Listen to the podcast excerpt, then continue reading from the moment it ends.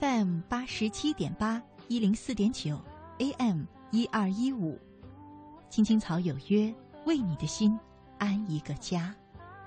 收音机前的听众朋友们，草家的家人们，大家晚上好，欢迎准时走进由中央人民广播电台华夏之声为您带来的《青青草有约》，我是你们的朋友乐西，在遥远的首都北京向你送去夜晚的问候。你在他乡还好吗？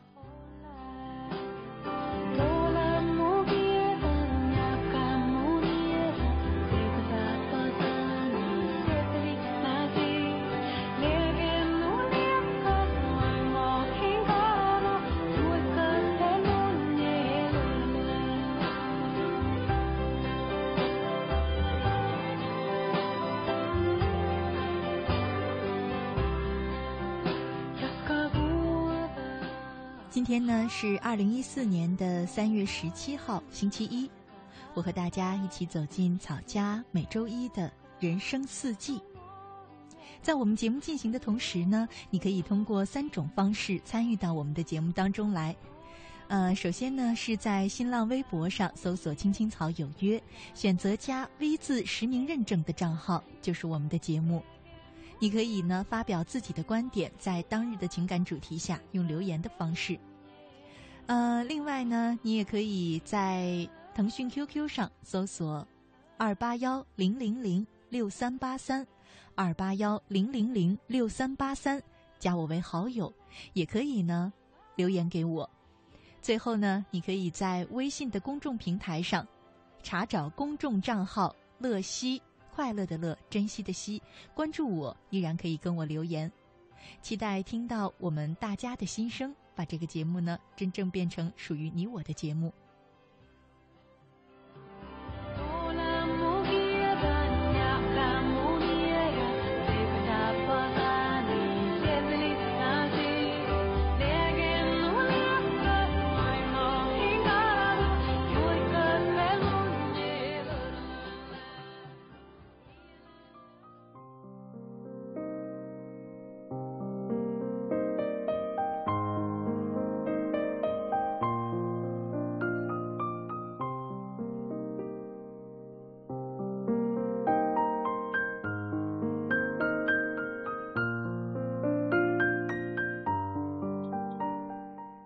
上周五呢，在《奋斗路上》这个板块当中，我做了一期主题是“起点不能决定终点”的节目。从节目上到节目下，一直有朋友在就这个话题讨论。其实准备这个主题的时候呢，我心目当中的所谓“起点”是一个很宽泛的概念。其实人生的每一瞬间都可以算是从那一刻起。此后人生的起点。当时做这个主题，我是希望给当下遇到挫折或者是境遇不如意的一些朋友一点心灵上的鼓励，提醒此时有些灰心、有些失望的朋友，希望的存在。比方，如果此时作为学生，你的成绩暂时不理想，那么不要丧失动力。因为一次考试不是你学业的终点，更不是你人生的终点，只是起点。而如果此时你是一间公司职位最低微的员工，也不要自怨自艾，因为职业生涯是一条抛物线，一时的位置也不能决定你的最高点。这个职位也只是你的职业起点。这是我上周五做这期节目的本意。可是呢，让我没想到的是，话题一出，至少有超过百分之八十的人，不约而同的把人生的起点和家庭出身画上了等号。于是那一期的话题就不受控制的变成了家庭出身能不能决定一个人的命运。而且我发现这部分人也不约而同的把人生的终点等同于事业的终点。或者更确切的说，是人所能拥有的财富和地位的顶点。即便我个人并不认同这样的等同方式，但我还是顺着留言回复了一些朋友。当时呢，为了表达我出身并不能够最终决定命运，或者说不能决定那些朋友所说的财富地位的这样一个观点的时候呢，我就列举了一些我记忆当中白手起家的商业大腕的名字，比方说马云、俞敏洪、李嘉诚等等。于是呢，我就收到了几条这样的留言。一条，嗯，来自于一位在微信上名字叫做宋 YF 的朋友，他说：“比尔盖茨不会告诉你他的妈妈是 IBM 的董事，第一单生意是他的妈妈给他促成的。巴菲特不会告诉你他的父亲是国会议员，马化腾也没有告诉你他的父亲是盐田港的董事，第一笔资金来自李氏家族。王石、华为的任正非。”任志强这些等等的人，背后的太多都没告诉大家，只告诉你他们是成功了。其实他们的起点占绝对的优势。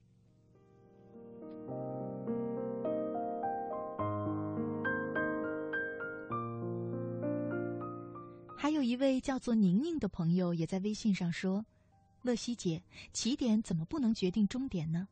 爸爸是农民和爸爸是董事长能一样吗？”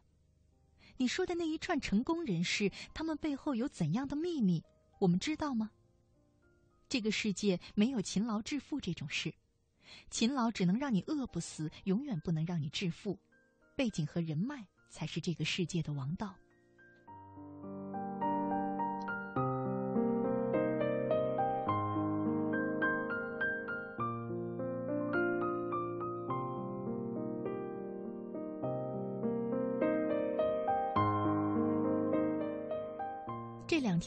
就是我收到的一些表达相同观点的留言当中，比较有代表性的两条。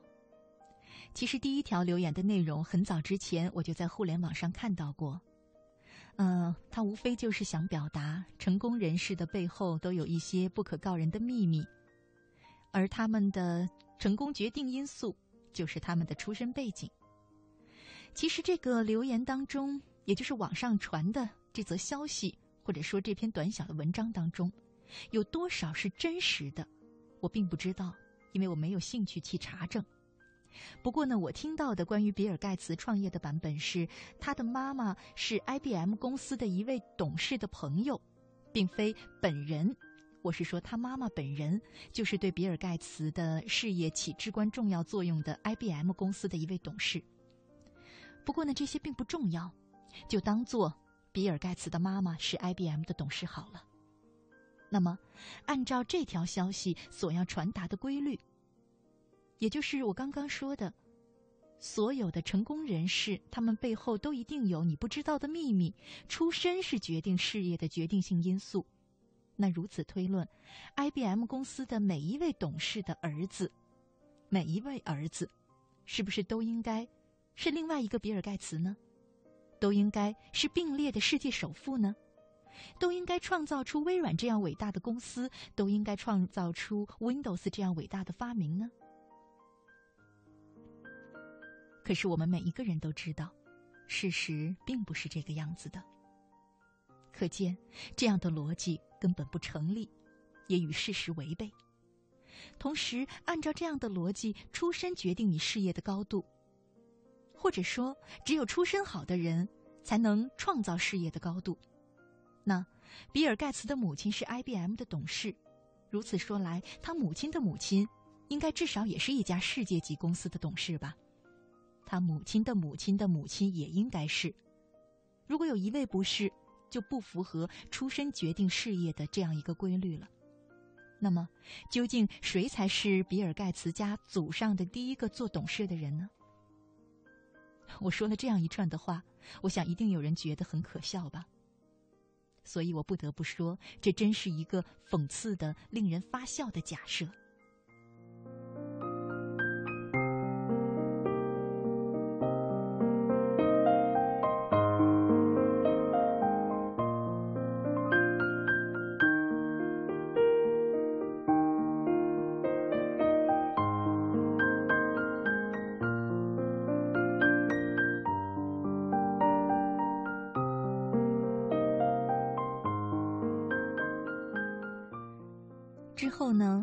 记得一位朋友，因为留言太多，我不记得他的名字了。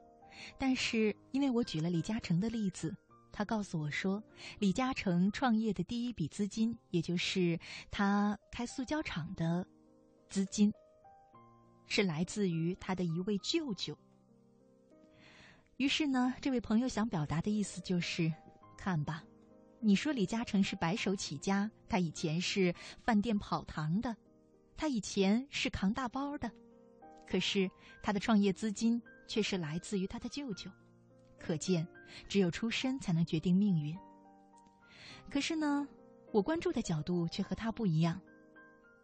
嗯，我在想，如果这条消息是真的的话，那么我们都知道，事实上，比尔盖茨十啊，李嘉诚他十三四岁呢，就已经失去了父亲，然后就承担起整个家庭的生计。被迫辍学，去跑堂，去出卖劳动力，扛包。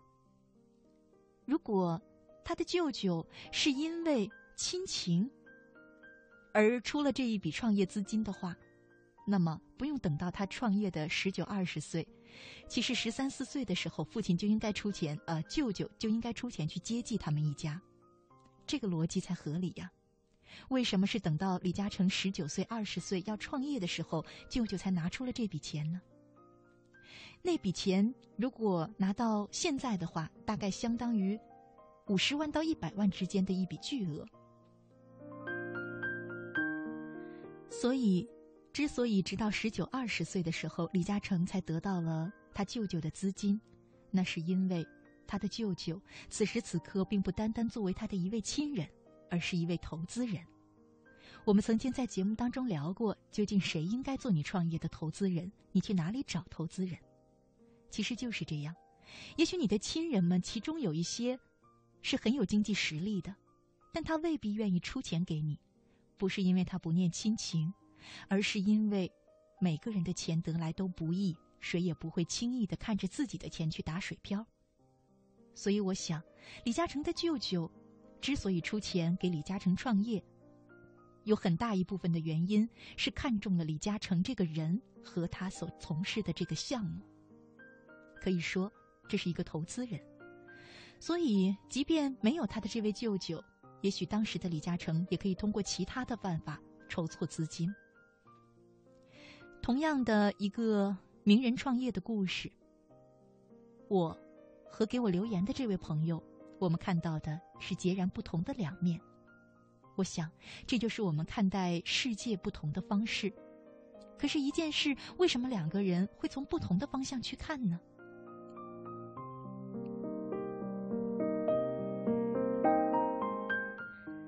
我想起了上周发生在我身上的一件事。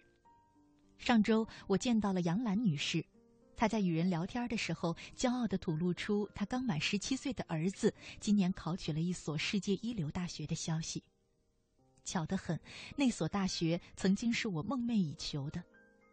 于是，内心当中的酸葡萄心理让我几乎是脱口而出，小声地对旁边的人说：“不一样就是不一样，杨澜的儿子得拥有多少得天独厚的条件和资源，当然能考取那所名校了。”话一出口，我就有一点愣住了，因为这正是我过往最鄙视的一种发言。因为我清楚的知道，杨澜和她的先生并不是这所学校的招生人员，而我没有被这所学校录取，并不是因为我不是杨澜的女儿，而是因为我根本就没有报考过。当然，即便是申请，我的成绩也差很远。让我没有上这所优秀大学的，是我自己的怯懦和过往积累的一些懒惰吧。看，杨澜的儿子还是杨澜的儿子，那所大学还是那所大学，我还是我，世界还是那个世界，但前后两秒，他在我心中的样子已经不一样了。我想，那是因为前一秒我心灵的眼睛被那种酸葡萄心理给蒙蔽了。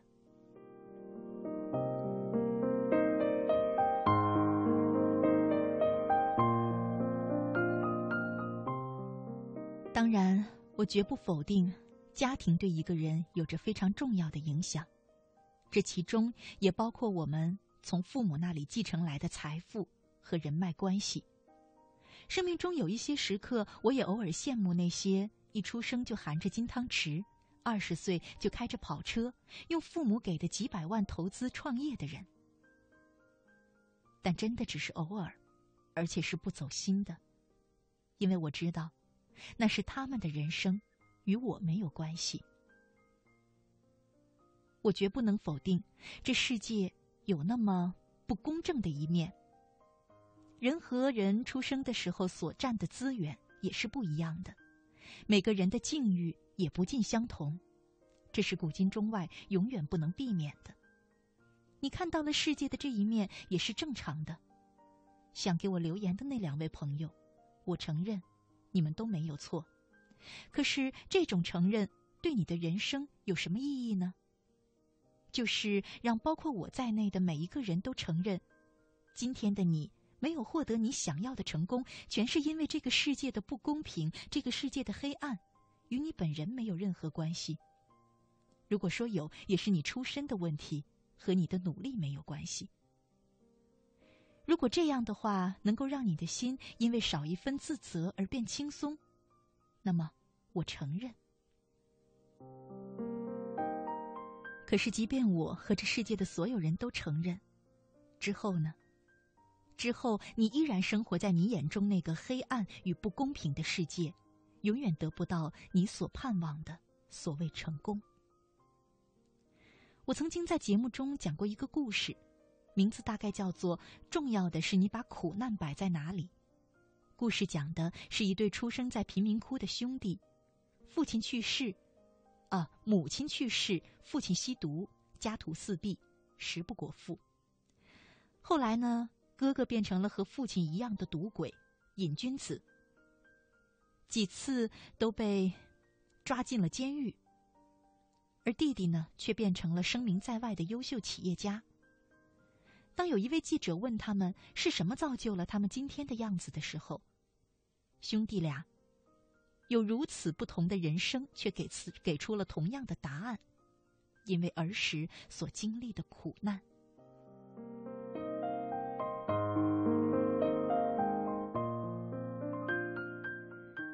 其实，这个世界就像一个万花筒，里面有很多的颜色，当中就包括黑色。可不要忘了，黑色周围还有那么多如太阳般灿烂的红色，如草原森林般生机勃勃的绿色，如大海般宁静的蓝色和代表收获的金色。可是，如果你的眼睛全部聚焦在黑色上，你怎么会看到这个五彩缤纷的真实的世界呢？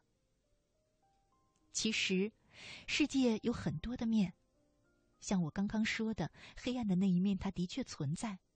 可是也有光明的一面，你愿意相信哪一个呢？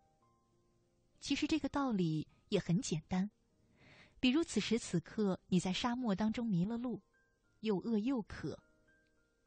这个时候你想到了曾经听说过的困在沙漠里的人两种不同的结局，一种呢是有人在沙漠里迷路，最后却幸运的。走了出去，他不放弃，一直的走啊走，一直的凭着自己的经验辨别方向，终于活了下来。还有一种结局呢，就是有些人最终也没能走出沙漠，在这个地方饿死了或者渴死了。如果此时此刻你也被困在沙漠，两种情况都曾经发生过，你要选择相信哪一种呢？你要选择让自己的脑海当中回荡着哪一种结局，哪一种故事呢？尽管他们都是真实存在的。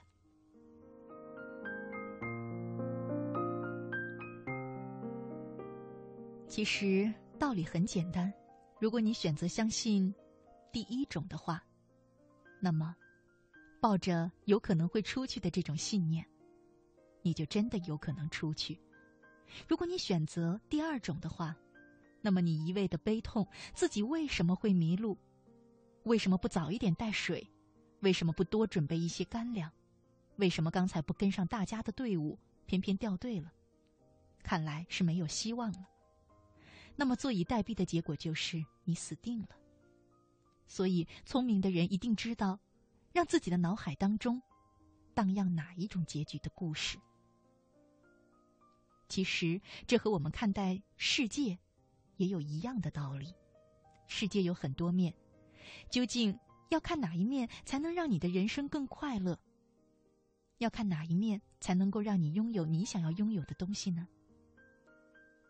冰心老人曾经说过：“如果你简单。”那么世界也就简单，我非常相信这句话，而且不要忘了，每一个人，你和我，就是构成这个世界的一份子。从这个角度来说，我们每一个人都在构成这个世界，而且在改变这个世界。所以，你认为世界是怎样的，世界就怎样对待你；你认为这个世界是不公平的，那么你看到的一切都是不公平的。哪怕公平的事，在你眼中也有不公平的一面。如果你认为这个世界是充满希望的，那么你看到的每一段生命、每一段故事，都是被希望所照耀的。你认为世界是怎样的，世界就怎样对待你，世界就是你眼中的样子。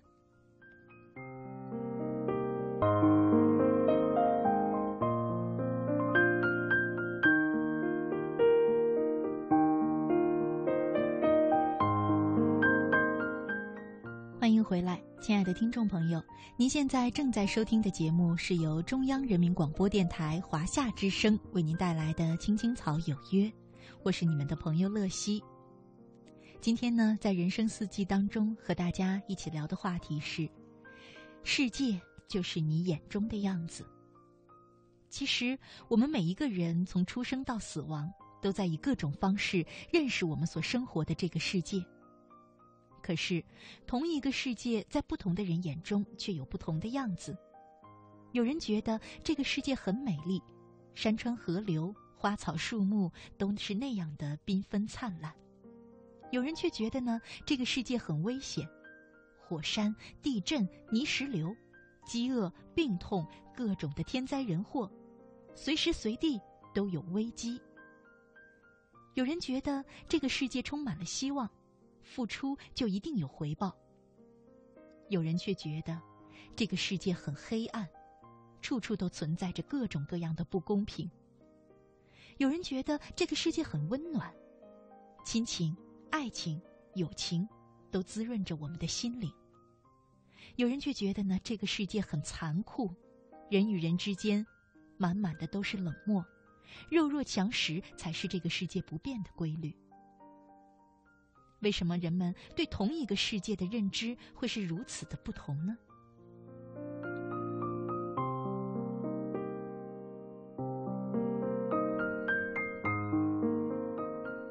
其实，世界始终是那个世界，不一样的只是你的心态，还有你当时所处的境遇吧。世界存在着这样多种多样的各种各面。我必须承认，无论是黑暗、残酷、危险，这些都是这个世界上存在的负面的一些因素。世界和我们身边的任何一件事一样，它都不可能完全是正面的。关键问题是我们怎么看待这个世界，怎么能够让自己更加从容的、幸福的、快乐的生活在这个。既美妙，有的时候又带给你痛苦；既充满希望，有时又让你感到黑暗；既温暖了你，有时又让你觉得冷漠的世界。如何从容和幸福的生活在这个世界，这才是我们要想的问题。事实上，世界就是你眼中的样子。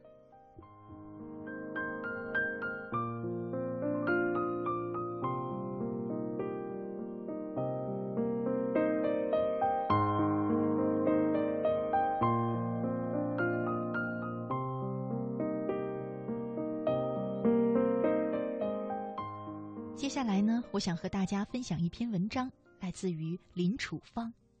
心有多静，世界就有多静。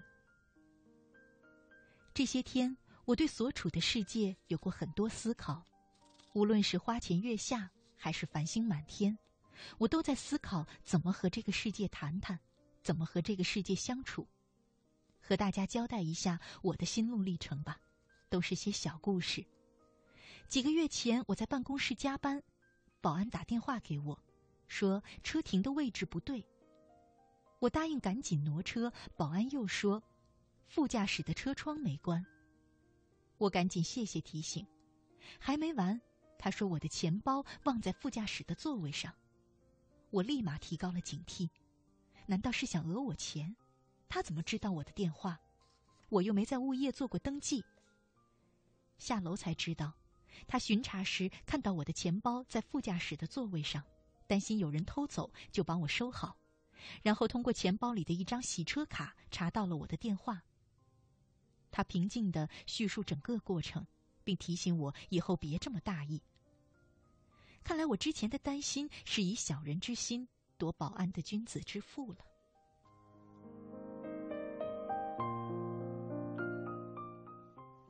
另一个故事是，几天后，北京下大雨，我开车路过一家酒店时，一个外地的游客拦住了我，问我多少钱走一趟，把我当成黑车司机了。我犹豫了几秒钟，他恳求说：“雨太大，等很久没有出租车。”我没再犹豫，打开门让他上来。他说想去希尔顿酒店。我告诉他我也去那个方向，顺路。其实我去的方向与他完全相反。路上，他想给我一百块钱，我笑着说：“给钱我就不在了。”他非常感谢我，还说要交我这个朋友。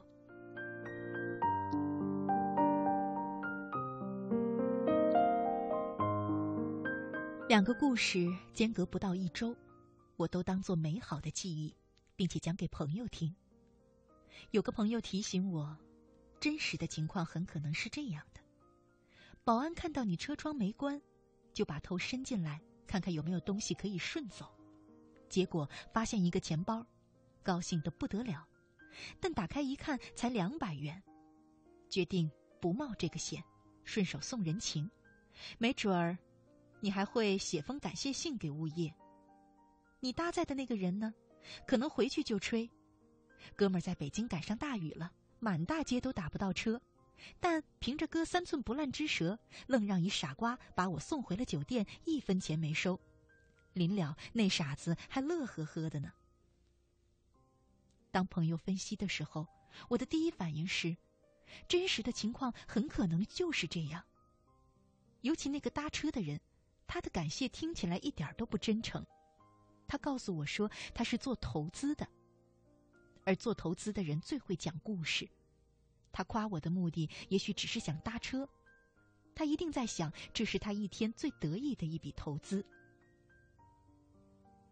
但几分钟之后，我就想明白了，然后我告诉朋友，这个世界是干净还是脏，并不取决于眼睛，而是取决于想法。心有多静，世界就有多静。这个世界是简单还是复杂，常常不取决于世界本身，而是取决于你和他相处的方法。你用复杂的办法对付他，他就会呈现出无比的复杂；你用简单的办法和他相处，他就回馈出奇的简单。事实上，我完全可以这么想：那个保安平时就很称职，他捡过很多东西。每次都尽力的找到车主，对他来说，这只是个例行公事，他会为此心情舒畅，就像我让那个外地人搭车和一样的。那个搭车的人也许回去就跟朋友讲：“怎么还有这样的人，在大雨天免费送我回酒店？”陌生人之间其实是可以信任和互相帮助的。他也许会把这个故事讲给好多人，这样越来越多的人。见到他人有困难，也会伸出援手，露出笑脸。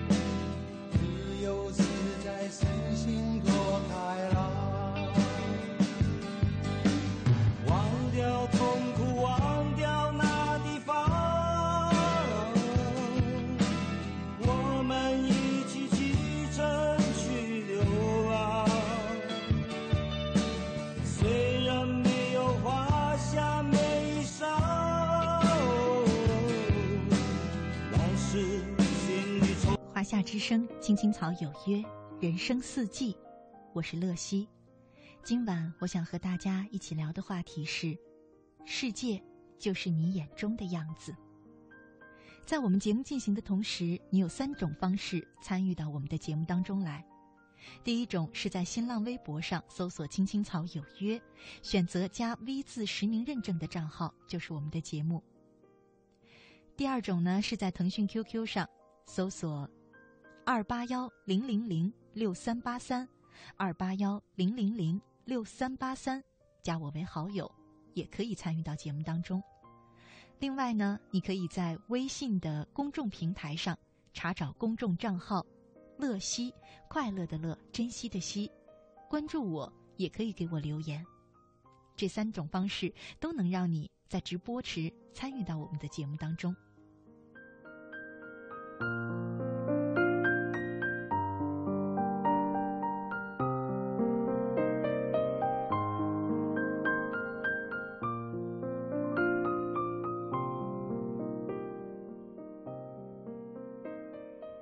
刚刚呢，在歌曲之前，我和大家分享了一篇文章。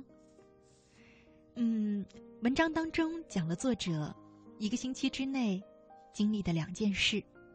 同样的事，他和他的朋友却看到了事情的两面；同样的人做的事，他和他的朋友却看到了两种人。其实，这两种人，这两种做事的方式。就是你眼中这个世界存在的样子，不同的人就看到了这个世界不同的样子。许多时候，不是世界变了，而是你的心态变了，于是世界的样子也就发生了变化。有时你会发现，这个世界突然变得好温暖，仿佛对你很好很好，你的每一分付出都有了一分收获。有的时候，你又觉得这个世界对你好残酷，好残酷。你努力的拼搏奋斗，却没有收回十分之一的收获。可是我说了，世界还是那个世界，不一样的是你因为不同的境遇所产生的不同的心态。当然，你也许会说，嗯，不同的人在经历同样的境遇时，可能也会产生不同的心态。是这样的，因为从心理学的角度讲呢，心态不只决定于当下，还决定于你整个成长瞬间积累到的一些经验，还有一些对比。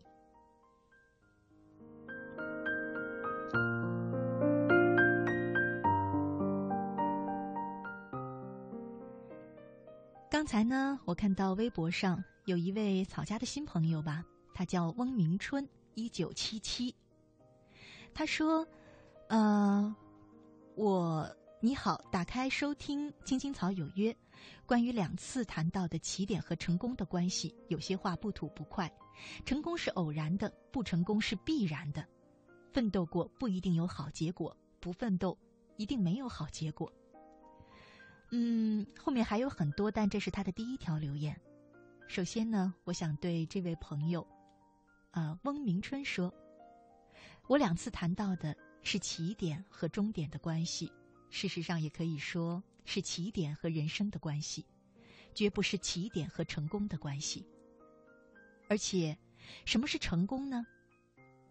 我觉得，对成功的定义，如果你单纯的把它看作你拥有多少的名利财富的话，那么，对这样的定义，我个人是绝不能接受的。我们总觉得出人头地才是成功，可是如果你的一生耿直、刚正不阿，没有做过任何对不起良心的事，没有做过任何对别人造成伤害的事，一辈子都在努力的让自己和家庭过上越来越好的生活，而不是最好的生活，这样算不算你的成功呢？在我心里，这样是非常非常值得我们尊敬的成功。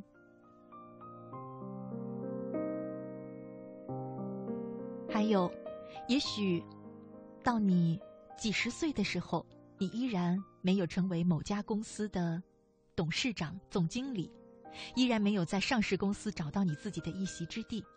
可是你拥有一个完整的家庭，你的太太和你几十年相濡以沫，你的子女把你当成他人生的楷模，这样又算不算成功呢？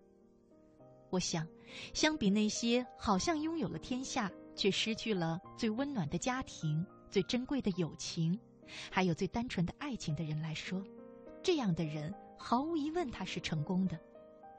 所以，我不太愿意用成功形容一种状态、一种人生状态。而如果你的成功是多元化的定义，那么成功就是必然的。如果你认真的对待生活的话。至于你说不成功是必然的，我不知道这样的话，包括你自己在内的收音机前的朋友们能不能真正的认可？不过我倒是愿意相信你说的后半句：奋斗过不一定有好结果，不奋斗一定没有好结果。至少这最后的半句我是相信的。至于好结果，可能又需要我们来研究一下了。事实上，同样的事，我们每一个人总是愿意吸收。你想听到的那一面，你所认为的那一面，这就是这个世界有很多面，而我们却只选择你想看到的那一面的原因。我说，我不能否认，这个世界有时是有一些黑暗，有时是有一些残酷，有时是有一些危险。可是这个世界又给了我们那么多缤纷的美丽，又给了我们那么多温情。这个世界到处都有善良的人，这个世界只要你付出，一定有回报，只是回报并不一定是你最初期望的那种形式而已。所以，你眼中的世界，就是世界要如何对待你的样子。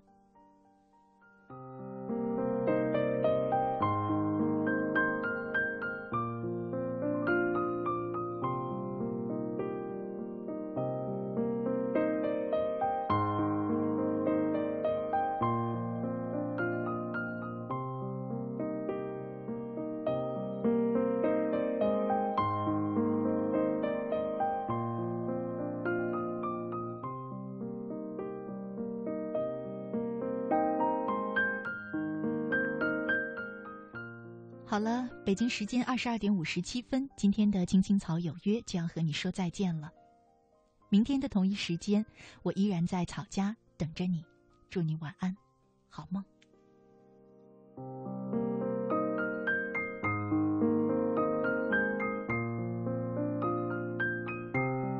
名区最重要的，就像你说的，希望大家可以记住这样的一个名字，尤其是今天晚上首播的《妻子的秘密》，对两个角色，希望大家多多支持。好的，今天谢谢关志斌来到我们的直播间，跟我们分享了很多自己的故事。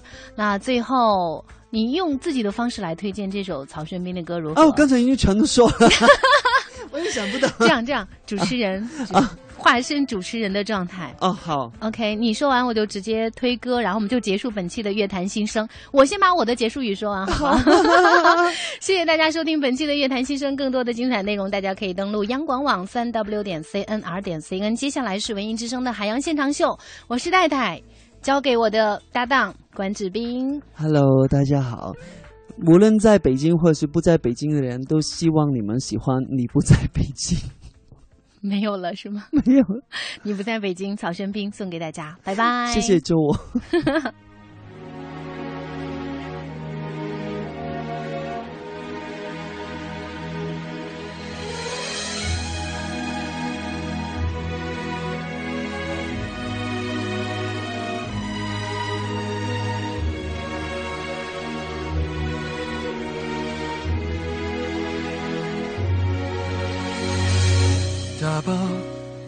心里，睡不着的半夜下楼跑步去。换过新的家具，大风天同舟搬家到工体。难过就看戏剧，兜一圈三环四十几公里。路过长春街西，我只能拧过头，闭上眼睛。若不在，仍有爱是别离，就注定会在恨里重遇。这不过是简单的道理，可真的要明白，却真的不容易。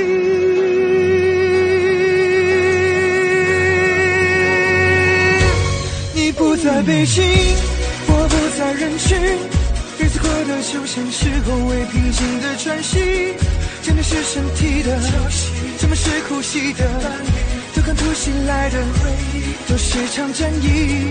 你不在北京，我不再关心这个城市雾霾、脏钱和世俗的乐趣。人来人往在，风的淋雨在，在街上还常听到你喜欢的歌曲。可惜不是你。